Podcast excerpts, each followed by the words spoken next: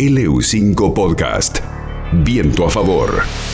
Vamos a hablar con un escritor de San Martín de los Andes, alguien a quien hacía tiempo quería conversar con él en, este, en esta columna de, palabras sopladas por Viento a favor, que se llama Marcelo Gobo, que es un escritor de, extensa trayectoria, con muchos libros publicados, eh, también realizador audiovisual y que recientemente se le juntaron premios, eh, eh, declaración de embajador cultural por el Consejo Deliberante de San Martín de los Andes, eh, premiado, en vista a publicar un próximo libro y, ahí con cuatro libros corrigiendo y ya en, en vista de publicación. Así que Buenas tardes, Marcelo Gobo, Pablo Montanaro y el equipo de Viento a Favor. ¿Cómo andás? ¿Qué tal? ¿Cómo están ustedes? ¿Qué haces, Pablo? ¿Qué tal, Juan? ¿Cómo va eso? Muy bien. En este último tiempo te, declararon embajador cultural el Consejo Deliberante de San Martín de los Andes, sacás tercer premio en un concurso de micro, microrelatos eh, del género fantástico. Bueno, así es. Estás con, con cuatro libros ahí por publicar digamos, la, pandemia te, encontró con, mucha producción.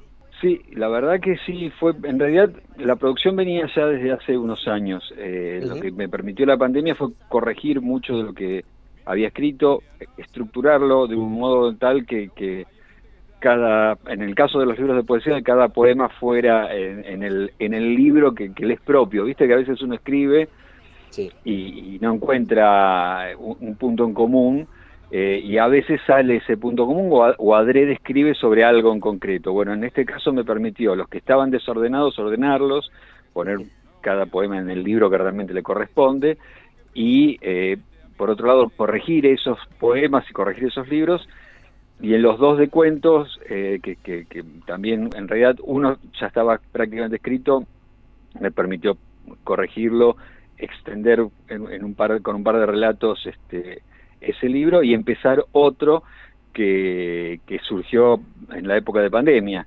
Eh, pero más que nada me permitió también terminar de, asentar lo que era la investigación que había ganado la beca del fondo sobre la desaparición de Natea Ciccioli y también, eh, no en plena pandemia, sino ya cuando estábamos terminando el, el año 2021, el 2020 digo, este, eh, gracias a, un, a una idea que tuvo la gente del Festival Estival de Teatro, eh, de, buscar historias que fueran de San Martín de los Andes, fue como que abrió la puerta y bueno, dije vamos a empezar a hacer textos sobre esto que, que tiene que ver en realidad con lo primero que yo hice apenas llegué a San Martín de los Andes, que fue un bueno, lo primero fue un programa de radio en, en una radio que ya no existe más, pero lo segundo fue un programa de televisión donde hablaba de toda la movida cultural que había en la zona y hacíamos entrevistas a antiguos pobladores eh, que me iban contando su historia, fue mi manera también de,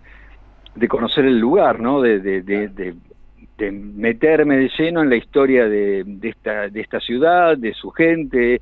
Eh, vos decías estas de, las historias, eh, recuerdo que, mm, que, el proyecto de, la gente de teatro es QR, ¿no? Quiero relatos que son como, bueno, códigos QR en distintos lugares de la ciudad de, San Martín de los Andes, donde ocurrieron ciertas historias, y vos estas historias las reuniste en este, en este libro Nombres Propios, ¿no? Que, claro, en realidad yo escribí, claro, en realidad el QR fue una reunión de gente de acá que escribimos, mandamos todos historias, y las, las organizadoras, Jorgelina Balsa y Sandra Monteagudo, seleccionaron de cada uno de los que mandaron, no de cada uno, pero digamos de todos los que mandaron, seleccionaron 10 relatos, que fueron los que eh, se, se, pusieron en distintos puntos de la ciudad. Uno de ellos es mío, que es el que abre Nombres Propios, que es este libro que va a estar publicado, no sabemos si diciembre o enero, a más tarde de enero, porque la beca nos permite extendernos hasta esa fecha.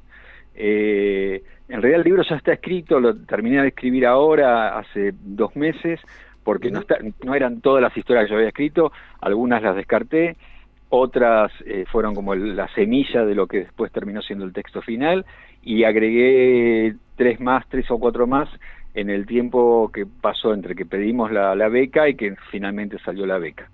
Eh, son, historias, eh, vos ahí contabas en Exacto, eh, eh, son real, son reales, no ficción, digamos, son eh, hay algo de invención, viste, en la no ficción, como bien dice la palabra, la ficción está incluida, ¿no? Entonces, este, hay, hay algo de, juego con esas cosas, pero son cada una de ellas, por eso llaman nombres propios, remite a alguien, a algún, algún, alguna persona que vivió acá o que pasó acá. Hay una que está dedicada a la Coca Sarli eh, en su paso por San Martín de los Andes filmando Fuego, ¿no? Porque ella filma dos películas acá, pero yo le dediqué más que nada a Fuego. Eh, y después hay gente como Carlota Tuman, Lidaura Chapitel, eh, Filomena Cayún, hay distintos, distintos, incluso amigos, ¿no? Que, que, que ya han fallecido, Michelle Rinque, eh, gente que uno tuvo la suerte de conocer, encontrar, y gente de la cual le han hablado a uno, ¿viste? Porque hay, hay un par que, sobre los cuales me hablaron, que no es que yo los conocí, sino que, que me llegó la historia de ellos. Bueno, Janet Dickinson sí la conocí, eh, otra escritora local que falleció hace muy poquito. Eh, así que traté de, bueno, Enriqueta, que fue el, cuento, el cuento, la historia que está en QR, es un hecho verídico, una mujer que fue asesinada, una enfermera del hospital que fue asesinada, de cual nunca se supo por qué, ni quién, ni nada más que apareció muerta en una circunstancia muy curiosa, eh, a orillas prácticamente del arroyo de acá. Este, Así que eso va a sumar a, a Camila Calderoni, que es fotógrafa, y que ya hizo unas producciones bellísimas para, para el libro. Vamos a ver, le falta un par que tiene ahí que terminar de decir qué va a poner.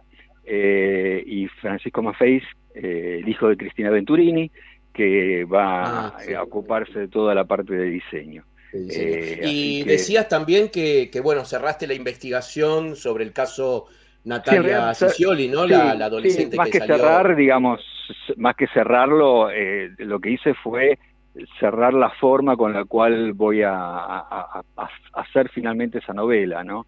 Mm, es una novela. Porque es una novela, sí, sí.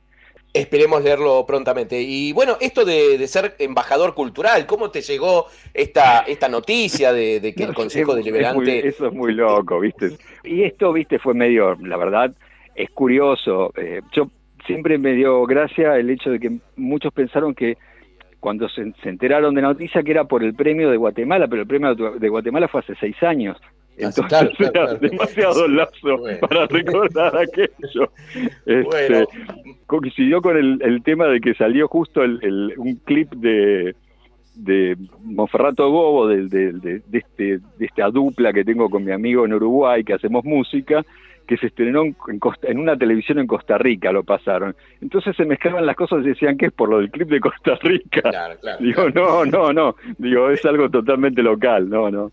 Marcelo Gobo, desde ya muchísimas gracias por esta comunicación, por, estos minutos de, poder compartir parte de, lo que haces, porque bueno, hay mucho más para hablar. Eh, yo recomiendo ¿no? Las, los libros de Marcelo Gobo, que, que, bueno, Ediciones de la Grieta también ha publicado, eh, de la misma madera, que es el publicado en 2019. Lo próximo que viene, ya vamos a estar informando también.